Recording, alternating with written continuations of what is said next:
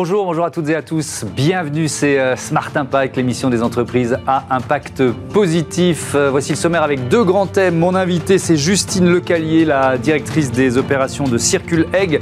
Cette euh, entreprise qui revalorise les coquilles d'œufs vient de recevoir le prix Ono BHF des jeunes entrepreneurs. Notre zoom, il porte sur les effets des nouvelles règles du transport maritime qui ont permis de réduire de plus de 80% la pollution de soufre euh, des navires ont-elles paradoxalement contribué au réchauffement de l'océan? La revue Science émet cette hypothèse. Voilà pour les titres. On a 30 minutes pour les développer. C'est parti.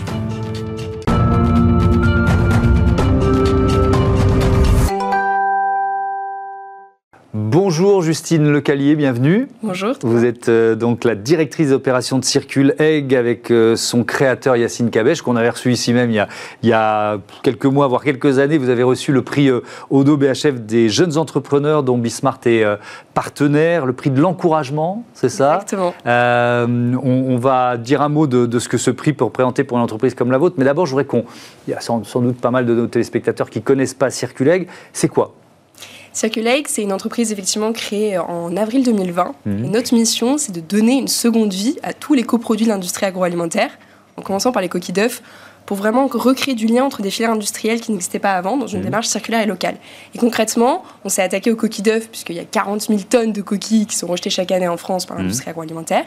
On a développé un procédé industriel breveté pour récupérer la coquille d'œuf, la décontaminer, la séparer. On sépare la coquille de la membrane. Et avec la coquille et la membrane, on en fait de nouveaux ingrédients à très haute valeur. Parce que c'est riche, en fait, une coquille d'œuf Exactement. il y a énormément de trésors derrière une coquille d'œuf. En fait, dans la, il y a déjà il y a la coquille externe qui contient du carbonate de calcium. C'est un minéral qu'on retrouve dans beaucoup d'applications, à la fois dans les matériaux, mhm. euh, comme euh, un agent de charge. Et aujourd'hui, la plupart du carbonate de calcium provient de l'extraction des carrières de calcaire. Donc il y a un impact important. On propose une alternative biosourcée recyclée. Mhm. Ensuite, on peut l'utiliser comme apport calcium dans l'alimentation. Puis il y a surtout cette petite membrane interne, vous voyez, quand on écaille un œuf. Qu'on a parfois du mal à retirer. Exactement, qui est très embêtante. Et bien mhm. ça, c'est cette euh, membrane qui a énormément de valeur ajoutée, puisqu'elle contient ce qu'on appelle du collagène, de l'acide hyaluronique, de la chondroïtine sulfate. Donc des mots qui peuvent sonner barbares, mais en fait, mhm. c'est des biomolécules d'intérêt qui ont des propriétés prouvées cliniquement sur la diminution des douleurs articulaires sur la beauté de la peau et des cheveux. Oui, donc j'entends collagène, je pense euh, effectivement euh, tout le secteur euh, de, de, la beauté, de la cosmétique. Donc, si, on fait un peu la liste des secteurs qui sont d'ores et déjà intéressés par ce que propose Circuleg.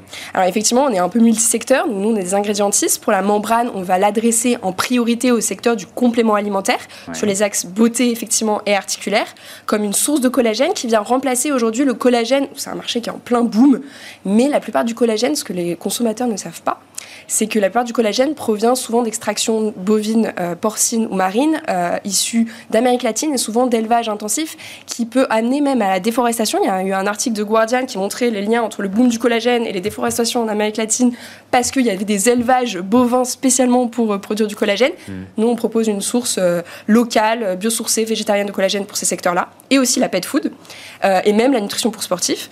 Et la, et la coquille externe, donc là, c'est les matériaux, plutôt comme je le disais, la peinture, euh, le, revêtement de sol, le verre, on peut le mettre dans énormément d'applications. Donc c'est vraiment intéressant parce qu'on est, euh, on est dans des enjeux de relocalisation, de souveraineté d'une certaine façon, euh, disons les mots, et effectivement d'impact euh, environnemental beaucoup plus faible avec ce que propose Circuleg. Vous, avez, vous avez donné le, chiffre de 40 000 tonnes de coquilles générées chaque année. Il faut savoir que la France, alors on fait le match avec l'Allemagne, mais le, le, premier producteur européen d'œufs. donc c'est un, donc c'est un marché gigantesque.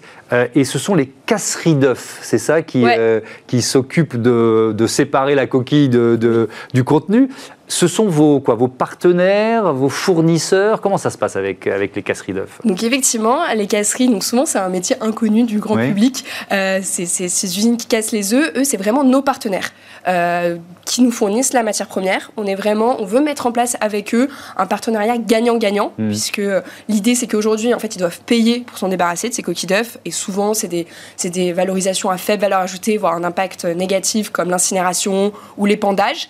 Et surtout qu'elles ont une pression réglementaire des autorités sanitaires qui les pousse à trouver d'autres alternatives plus durables pour valoriser leurs coquilles. Mmh. C'est-à-dire qu'elles n'ont pas le droit de juste prendre leurs coquilles, les mettre sur les sols agricoles parce qu'avec la grippe aviaire en plus, il y a des risques de contamination des sols. Et donc elles, elles ont un enjeu. Nous, on Vous leur rachetez ou ils vous la donnent, cette matière première Aujourd'hui, on a mis en place un partenariat où on récupère gratuitement la coquille d'œuf. Mais demain, euh, on veut mettre en place, dès lors qu'on atteint une rentabilité suffisante, ça fait partie aussi euh, des, ambitions de Circulex, c'est mettre en place un partenariat gagnant où on les revalorise, on rehausse toute la filière avicole. Hmm. On ne sait pas encore quel modèle ça va prendre. Est-ce que ça va prendre le modèle d'un rachat de la matière première? Est-ce que ça va prendre un modèle de joint venture? Puisqu'en fait, on a pour ambition euh, d'installer des modules à la sortie de toutes les casseries, que ce soit en France, mais aussi en Europe, mmh. voire aux États-Unis et en Logique de circuit court, évidemment. Exactement. Mmh. Et donc là, on peut penser à des modèles, on peut être très créatif dans les modèles à mettre mmh. en place avec nos partenaires. Ça, cette volonté finalement de, faire bénéficier l'écosystème de, de l'innovation circulaire, ça va jusqu'aux éleveurs? Ouais, c'est l'idée, effectivement. L'idée, c'est qu'on arrive à remonter euh, toute la filière et qu'on rétribue aussi les éleveurs pour les encourager aussi dans une transition agroécologique. On sait qu'aujourd'hui, bah, dans la filière avicole, euh, chaque centime compte S'ils n'ont pas forcément euh, beaucoup d'aide pour changer vers un modèle plus respectueux, que ce soit du bien-être animal, mais aussi des pratiques. Mm. Nous, si on peut les encourager avec notre business model à, aller vers ces filières, on aimerait bien effectivement pouvoir remonter jusqu'aux éleveurs. Alors, vous clôturez une levée de fonds importante, 5 millions d'euros, c'est ça Avec quelle, quelle idée? C'est un financement de l'industrialisation de, de Circuleg? On en est à cette étape de votre, de votre histoire? Ouais, et on avait déjà fait une première levée de fonds il y a deux ans maintenant. Là, on clôture effectivement cette deuxième avec un fonds euh, d'investissement euh, à impact de référence notamment et des business angels clés dans le secteur euh, des industries qui nous intéressent. Mmh. Et cette levée de fonds va nous servir à financer effectivement l'ouverture de notre première usine qui aura lieu officiellement en novembre prochain. Mhm. Euh, donc on a des, ça fait un an qu'on travaille euh, dessus avec euh, les travaux qui ont été effectués cette année. La première ligne sera opérationnelle en novembre.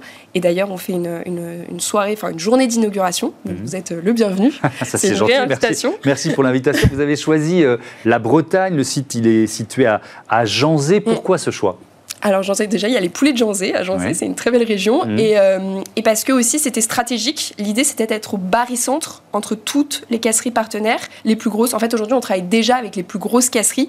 C'est un marché très concentré qui représente euh, déjà 80% du volume de coquilles rejetées. Mmh. Et elles sont toutes situées en fait en Bretagne, Pays de la Loire, Normandie. Donc Janzé c'est vraiment à équidistance entre ces casseries pour... Euh, Ça correspond à l'objectif de circuit court dont vous parliez euh, tout à l'heure. Euh, combien de, tonnes de coquilles d'œufs cette usine serait, sera susceptible de, traiter chaque, jour Parce que c'est en jour, hein, c'est tonnes jour. Exactement. Alors ça va être une montée en cadence progressive. Sur la, au début, on, parle de, en, shift, donc en, équipe de travail. Donc mm. sur une équipe de travail, on sera capable de traiter 5 tonnes sur la première ligne.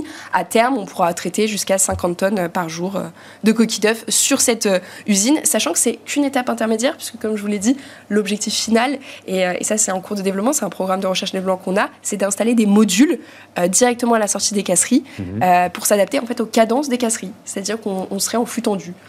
Pour, Quand vous dites des modules, ça veut dire qu'on on, crée quand même une usine à côté, plus petite que celle que vous avez créée là. C'est quoi l'idée L'idée, c'est, pour, pour, faire très schématiquement, c'est avoir des conteneurs, un modèle plug and play, des conteneurs qu'on, puisse en fait facilement dupliquer. Donc aller à la sortie de la casserie, il y a, de l'espace foncier disponible. Mhm. On viendrait installer en fait notre conteneur. Euh, et euh, ce, euh, ce, conteneur, il y aurait une vis sans fin qui, qui relierait la, casserie à notre, à notre module. Et pour récupérer les coquilles directement à la sortie de la casserie. Mhm. de la casserie et ensuite dupliquer ce modèle très facilement à l'échelle internationale. Dans, cette usine de, de, de Janzé, il y a combien d'emplois créés? Est-ce que c'est très automatisé? Est-ce qu'il y a quand même des, des, emplois? Ici, oui, lesquels? Oui, alors effectivement, le but, c'est d'automatiser au maximum. Néanmoins, il y aura un grand centre de recherche et développement qu'on va développer, puisque en fait, ce qu'il faut dire, c'est que si Janzé, à terme, deviendra un centre de recherche pour valoriser d'autres coproduits. On ne veut pas s'arrêter à la coquille d'œuf. Mm. Donc, euh, au total, d'ici l'année prochaine, il y a déjà une, au moins une bonne quinzaine d'emplois créés, mm-hmm. et à terme, il y aura une cinquantaine de personnes employées sur ce site euh, pour le projet de recherche. Alors justement, euh, d'autres coproduits de l'agriculture, ça pourrait être quoi? Sans, livrer de secret. Oui, bah, on, regarde, réfléchir. on regarde. Bah, déjà, il faut savoir qu'il y a 12 millions de tonnes de coproduits qui sont rejetés chaque année en France par l'industrie agroalimentaire. Mmh. Et 80% sont dits faiblement valorisés, surtout à destination de l'énergie ou utilisés comme fertilisants. Donc, il y a un large choix disponible. Nous, notre procédé, on pense qu'il peut s'adapter à différents types de, coproduits, notamment dans les minéraux. Euh, alors, on pourrait devenir un expert des minéraux biosourcés euh, avec d'autres euh, coproduits à coque, notamment, qui pourraient être valorisés. Ça, c'est des pistes qu'on creuse un petit peu avec nos hmm. partenaires. Donc, je le disais en présentation, vous avez reçu ce prix de l'encouragement euh, Odo BHF des zones entrepreneurs. Qu'est-ce que ça représente pour une jeune entreprise comme la vôtre? Alors nous, le concours Odo BHF, donc je crois que c'était la deuxième édition. On en hmm. avait entendu parler euh, dès la première édition et c'est un concours déjà très prestigieux. On a, on a pu pitcher devant des, des, experts dans leur domaine de référence. Pour en citer quelques-uns, dans, notre jury, il y avait Sophie Lacoste, Philippe Odo, bien sûr, Michael Benayou, donc des personnes vraiment euh, des monstres dans leur domaine d'activité, donc c'était mhm. assez impressionnant. Ça nous a permis aussi euh, bah, de renforcer la légitimité euh, dans notre projet et, euh, de, gagner en visibilité. Et bien sûr, il y a une dotation financière qui n'est pas négligeable. Mhm. Merci beaucoup, Justine Lecalier. À bientôt sur Vismart. On vend à, à Circule Egg. On passe au zoom de ce Smart Impact. On cherche les causes du réchauffement de l'océan.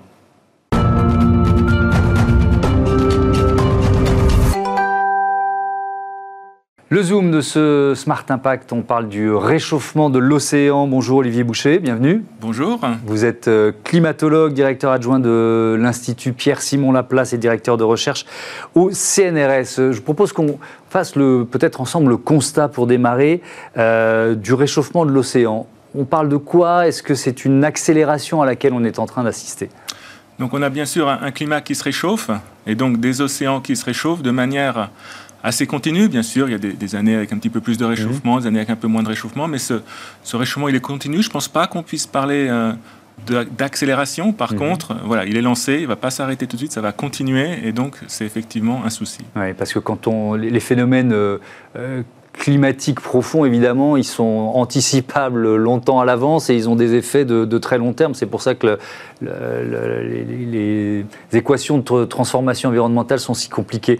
Il euh, y, a euh, un effet de ce réchauffement. Je vois bien qu'on détaille un peu les effets du, réchauffement euh, océanique. on l'a vu avec la tempête Daniel récemment. Qu'est-ce qui s'est passé en, Méditerranée? À quel point une eau plus chaude peut alimenter des phénomènes de, tempête? Alors, en plus du réchauffement, on a aussi des, vagues de chaleur marine, donc des, des, réchauffements assez extrêmes par endroits, par, par saison. Et donc, on en a connu plusieurs cet été hein, dans l'Atlantique Nord, mais aussi dans la Méditerranée. Et bien sûr, ça, ça alimente euh, des tempêtes, et en particulier pour ce qui est de la Méditerranée et de, de la tempête Daniel que vous citez, un phénomène qu'on appelle des médicaines, des sortes d'ouragans de la Méditerranée. Méditerranéen hurricane. Voilà. Et donc celui-là était particulièrement puissant, et surtout, euh, il y a un phénomène de persistance. Donc il, reste, euh, il reste au même endroit pendant longtemps, et donc vous avez des cumuls de précipitations qui mm. peuvent devenir très extrêmes. C'est-à-dire qu'il vient se recharger en quelque sorte en mer, est-ce qu'on peut dire ça comme ça? Donc la, tempête, là, elle, était en deux phases. Hein. Elle est d'abord allée en, Grèce, et puis après, où elle a déjà fait pas mal de dégâts, et puis après, effectivement, elle s'est rechargée à nouveau en humidité, et puis euh, il y a eu des, cumuls de précipitations très importants aussi euh, en Libye parce que l'eau plus chaude de la mer Méditerranée fait que la tempête se, nourrit plus facilement Voilà, l'eau plus chaude va évaporer plus facilement. Hein. vous allez avoir plus de vapeur d'eau dans l'atmosphère. Mmh. Et cette vapeur d'eau va, venir nourrir la tempête, puisque quand la vapeur d'eau se condense et devient nuage, puis devient pluie, mmh. elle dégage de l'énergie, elle dégage de la chaleur, qui permet d'alimenter justement euh, la convection et donc mmh. la, tempête. Alors voilà pour le, constat. Euh, parmi les causes, il y a cette euh, euh, surprise, mauvaise surprise. On, pourrait trouver les, dans les nouvelles règles du transport maritime euh, qui abaissent depuis 2020 les teneurs en fuel, en soufre du fuel utilisé par les bateaux. C'est la revue Science cet été qui a émis cette, cette hypothèse. Déjà, là, on va essayer de se faire comprendre, enfin surtout vous d'ailleurs, euh, des béotiens que nous sommes. Euh, de quel phénomène on parle là? On ne va pas faire le lien trop rapide. Hein, oui, oui, je, dis hypothèse. Le réchauffement euh, voilà, des océans et puis, et puis ce phénomène, mais qui est bien réel, hein, puisqu'il y a effectivement une nouvelle réglementation qui, qui, impose de diminuer le contenu en soufre des, des fuels. Hein. Il faut savoir que les navires fonctionnent avec du fuel lourd, du mazout, comme on l'appelle parfois, et, il est très chargé en soufre, et quand on brûle ce, ce combustible, il génère beaucoup de particules. Des petites particules, hein, très petites. Mm. Et, donc, donc ça, c'est une, pollution avérée dont on cherche à se débarrasser. C'est une pollution de l'air, c'est pas bon, on le respire, ça cause des maladies, en particulier quand les, bateaux sont dans les ports, mais aussi quand ils sont dans les zones côtières, hein, mm-hmm. puisqu'ensuite vous avez du vent et vous, allez aussi respirer ces particules. Donc c'est une bonne idée, effectivement, de réduire euh, le contenu en soufre de ces fuels euh, de manière à, améliorer la, qualité de l'air. Mm. Donc ça, ça a été, c'est une, législation qui est qui date des années 2020, mm-hmm. début des années 2020. Mais euh, ce qu'on se rend compte aussi, c'est que ces particules, euh, elles, servent de, de, noyau de condensation pour former les nuages. Les nuages, hein, ce sont des, gouttelettes d'eau liquide mhm. qui viennent se former sur ces petites particules. Et, donc, quand ces particules étaient émises euh, en mer, c'est-à-dire si on prend le, le, trajet d'un supertanker, par exemple, il va, il va favoriser, la, avec, du, avec du fuel euh, soufré, il va favoriser la création de nuages. C'est ce que je comprends de votre explication. Voilà, tant qu'on avait du fuel soufré, on générait beaucoup de particules et on allait former des nuages qui étaient qui, contenait plus de gouttelettes et donc qui était plus réfléchissant. D'accord, ok. Et donc maintenant qu'on a réduit ces, concentrations en particules, on va avoir des, nuages qui vont revenir comme ils étaient avant, c'est-à-dire avec euh, moins de particules et un petit peu moins réfléchissants. Hmm. Donc ça veut dire qu'ils réfléchissent moins du rayonnement solaire vers, vers l'espace et donc hmm réchauffement supplémentaire pour l'océan. Alors, on, dit hypothèse émise par la revue Science. Ça veut dire quoi? Ça veut dire qu'il y a eu là, parce que c'est récent cette législation, vous, l'avez dit, 2020, on, s'est posé la question cet été notamment dans certaines zones particulières d'un lien entre, euh, entre l'absence ou la réduction du, soufre dans le fuel et le, réchauffement de, de l'océan à cet endroit-là? On a pu. Est-ce que ça peut être aussi précis que ça? Alors, oui, c'est assez précis parce que euh, on a des mesures satellitaires et puis tous ces, bateaux, vous parliez de supertankers, euh, ils, sont, ils voyagent un petit peu toujours dans les mêmes euh, couloirs. Il y a des, routes, des autoroutes maritimes. Donc on, sait où ils sont et donc on peut regarder ces couloirs avec l'imagerie satellitaire. Mhm. On peut comparer à la, à la période avant les années 2020 quand on avait l'ancien fuel, si vous voulez. On peut aussi comparer les couloirs et puis juste à côté des couloirs, et on voit bien que les propriétés des nuages sont différentes euh, et, que les, que, les, nuages maintenant sont un petit peu moins réfléchissants. Donc il y a une étude qui, a été publiée cet mhm. été et qui est, ça c'est très robuste. Je pense c'est pas une hypothèse, c'est un fait. Par contre, ce qui est beaucoup plus incertain, c'est l'ampleur de, ce phénomène. C'est-à-dire le, niveau de réchauffement Voilà, par exemple, si on veut ensuite traduire ça en niveau de réchauffement, bon, c'est un petit peu plus compliqué. Il y a des incertitudes et donc mm. euh, on peut faire un petit calcul, mais on, voit que c'est pas, ça contribue bien sûr au réchauffement, mais c'est n'est pas non plus un terme euh, majeur. Quand, une étude comme celle-là paraît, euh, il y a vous les scientifiques qui qui nous alertez depuis parfois, pour vous je ne sais pas, mais pour la communauté on va dire des décennies sur les risques du réchauffement climatique, souvent en prêchant dans le désert. Vous êtes montré du doigt, vous êtes critiqué euh, sur les réseaux sociaux. Euh, il y, a des campagnes qui sont très très dures parfois pour les scientifiques. Euh, quand une information comme ça paraît, comment elle est perçue? Comment elle peut être utilisée justement par ceux qui veulent dénigrer la réalité du réchauffement climatique?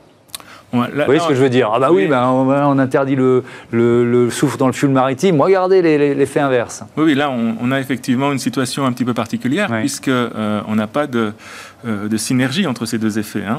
On a, c'était vraiment, euh, soit on a une meilleure qualité de l'air, soit on a un climat qui se réchauffe. Qu'est-ce qu'on choisit? euh, Voilà, qu'est-ce qu'on choisit? Bon, ben, Malheureusement, voilà, la vie n'est pas toujours simple. Là, je pense que le, il faut quand même améliorer la, qualité de l'air, c'est important. Et après, on a aussi d'autres leviers pour jouer sur le, réchauffement climatique. Il faut bien sûr réduire les émissions. Hein. Ces bateaux, ils contribuent aussi au réchauffement climatique parce qu'ils émettent du dioxyde de carbone, du CO2. Donc, il faut aussi réduire ces émissions de CO2. Cette mesure de de réduction finalement de la part de, euh, de soufre dans le fuel maritime. Elle avait été bien appliquée par, euh, le secteur, euh, partout sur la planète. Comment ça a été accueilli? Parce qu'avec une étude comme celle-là, j'imagine que certains gros opérateurs vont dire qu'est-ce qu'on fait? On arrête?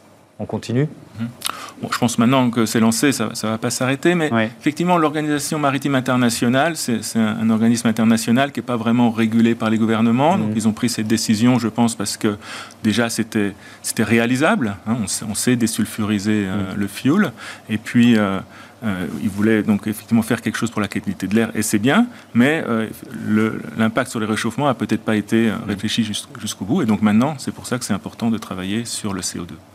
Est-ce que vous préconisez de remettre un peu plus de soufre dans le fuel maritime je n'irai pas jusque-là. Après, peut-être ce qu'on aurait pu euh, faire, c'est réfléchir à avoir peut-être différents types de fuel suivant là où est le bateau. Parce que quand il est au milieu du Pacifique, c'est vrai que la qualité de l'air n'est pas euh, un, sujet vraiment parce que ces, particules ne restent pas très longtemps dans l'atmosphère, elles, retombent beaucoup plus rapidement. Par contre, quand le bateau n'est pas très loin des côtes ou dans les ports, là effectivement, il faut absolument euh, mm. désulfuriser. Ce soufre, euh, certains chercheurs disent qu'on pourrait l'injecter dans la stratosphère pour créer un effet miroir. Vous en pensez quoi de cette idée? Donc ça, c'est vraiment le plan B, voire le, plan C. Hein. C'est-à-dire que ce n'est pas, pas désirable, ça, a tout un, tas d'effets secondaires, mhm. mais on pense que, dernier recours... C'est-à-dire que si les, si les, solutions qui ont été mises en place ne sont pas suffisantes et qu'on a un niveau de... Pardon de vous interrompre, un niveau de réchauffement trop important, on pourrait en arriver là. Quoi, si, si en 2050 ou en 2070, on se retrouve avec... Euh, 3 degrés de réchauffement, alors ça c'est plutôt pour la fin du siècle. Euh, je pense qu'effectivement, on réfléchira peut-être à deux fois.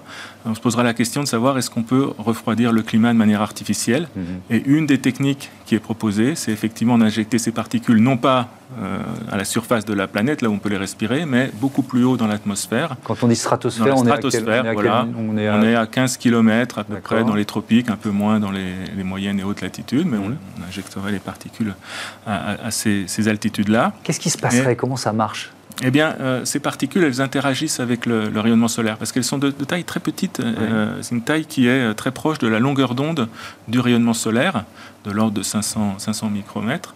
Euh, et ces particules, elles sont, elles sont plus petites, euh, euh, plutôt de, pardon, 0,5 micromètres. 550 euh, nanomètres. Mmh. Euh, et donc, euh, elles, interagissent de manière assez efficace avec le, rayonnement solaire et, elles, le diffusent un petit peu dans toutes les directions, mais en particulier vers l'espace. Donc, ça veut dire que vous avez plus de rayonnement solaire qui repart vers l'espace. Il y en a, en temps normal, en moyenne, il y en a à peu près 30%. Ben là, on ferait en sorte qu'il y en ait peut-être 31%. Et, et donc, moins de rayonnement solaire qui vient être absorbé par la planète. Et donc, quelque part, on vient contrecarrer l'effet de serre. Mais mmh. c'est loin d'être une solution parfaite. Il y a toutes sortes d'inconvénients. Oui, il y a des risques associés. Des risques. Euh, il y a, un, côté apprenti sorcier, un, petit côté apprenti sorcier quand on, quand on lit ça. Mais vous dites quoi? Vous dites il ne faut pas se priver de, de, de rechercher, d'avancer euh, dans, dans, cette direction-là, au cas où, c'est ça? Voilà, il ne s'agit pas de déployer ça ni aujourd'hui, ni demain, ni même dans, dans 10 ans. Mmh. Je pense que la priorité, c'est vraiment réduire les émissions euh, de, de, de, dioxyde de carbone et des autres gaz à effet de serre, mais il ne faut pas s'interdire de faire la recherche, parce que le temps de la recherche, la recherche se fait sur le temps long, donc on a besoin euh, d'accroître le niveau de connaissance sur ces techniques-là aussi, même si elles sont très imparfaites. il y a d'autres, on parle de technosolutionnistes, il y a d'autres techniques euh, similaires sur lesquels, selon vous, il faut travailler, même si euh, euh, voilà, ce n'est pas la, priorité? Oui, il y, a quelques techniques, mais on, a vite fait le tour. Hein. Donc il y a, celle-ci, et une autre technique qui consisterait à rendre justement ces nuages maritimes plus brillants. Mais cette fois-ci en injectant des particules qui ne sont pas des particules de soufre du haut bateau, mais qui seraient plutôt des particules de sel marin. Alors ça, ça paraît pas impossible, mais c'est plus compliqué sans doute. Euh, et puis après, il y a une autre classe de, techniques sur laquelle il faut aussi faire la recherche, mmh. qui est la captation du CO2 atmosphérique, c'est-à-dire comment aller rechercher le CO2 dans mmh. l'atmosphère. Alors bien sûr, c'est plus facile de pas l'émettre. Bien sûr. Il faut commencer par là. Mais euh, quand il y en a trop, euh, et puis dans certains cas, c'est quand même difficile de ne pas émettre du CO2, l'idée, c'est d'aller essayer d'en rechercher. C'est extrêmement coûteux euh, et c'est pas facile. Merci beaucoup, Olivier Boucher. C'était passionnant. À, bientôt sur, sur Bismart. On passe à notre rubrique consacrée aux startups éco-responsables. C'est Smart Ideas.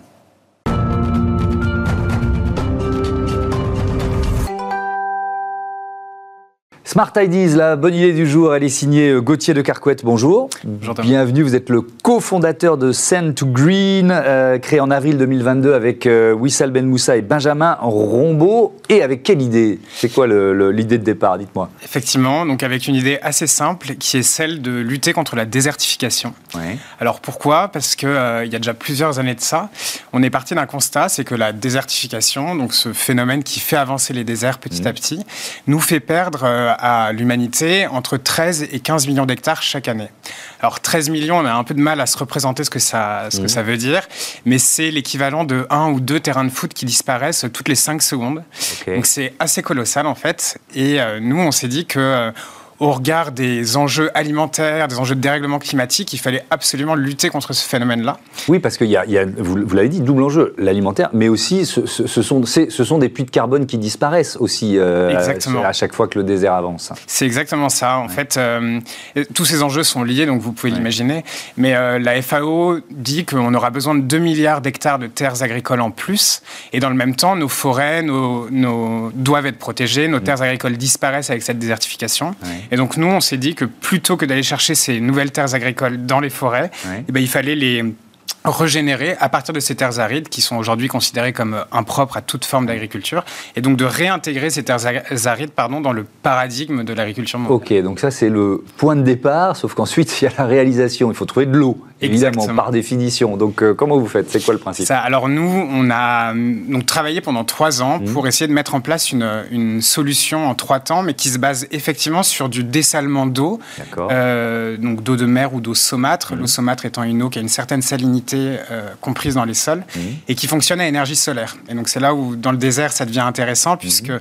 ce dessalement euh, va nous permettre de faire venir de l'eau dans nos plantations pour ensuite justement pouvoir euh, commencer le processus de régénération des sols. Mais donc ça veut dire, non pas forcément, parce qu'il y a les osomates, il ne faut pas forcément être à, proximité d'une de, côte pour... Non, alors on n'est pas obligé d'être en, en proche, proche littoral. D'accord. En fait, aujourd'hui, nos plantations, elles se situent entre 0 et 20 km des côtes. D'accord. Pourquoi? Puisque, euh, alors des poches d'osomâtre, il y en a un peu partout. Mmh. En revanche, on s'attarde beaucoup à la régénération des nappes, au renouvellement des nappes, mmh. puisque aujourd'hui, donc l'eau salée euh, de la mer est considérée comme une ressource euh, infinie.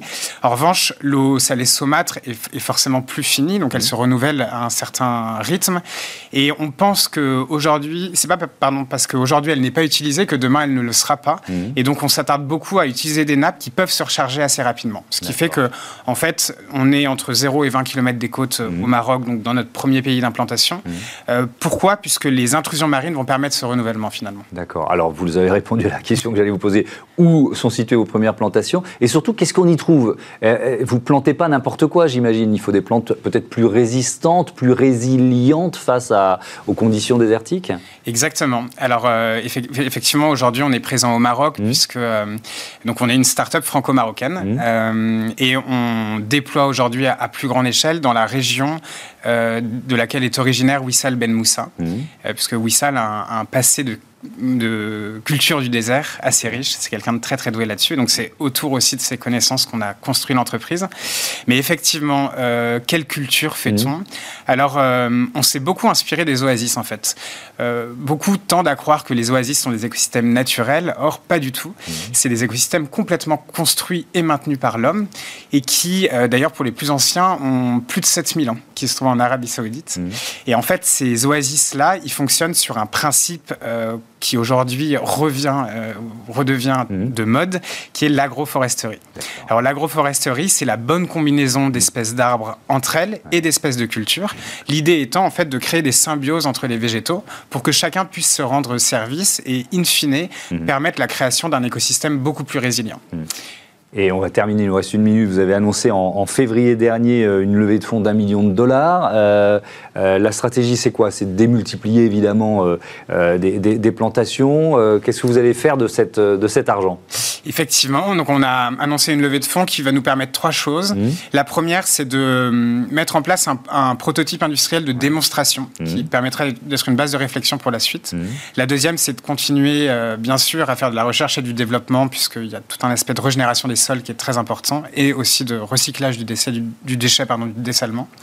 Et la troisième euh, option, c'est de mettre en place des plantations à beaucoup plus grande échelle. Alors pour ça, on se rapproche d'industriels, notamment d'industriels dans l'hydrogène vert, mmh. puisqu'on partage des contraintes communes avec eux, notamment sur le dessalement d'eau et les zones arides. Mmh. L'idée étant de d'utiliser en fait ces grands projets pour euh, bah, recréer ces oasis à très très grande échelle. Merci beaucoup Gauthier de Carquette et bon vent à, à euh, Send to Green. Voilà, c'est la fin de ce numéro de Smart Impact. Merci à toutes et à tous de votre fidélité à la chaîne des audacieuses et des audacieux. Salut.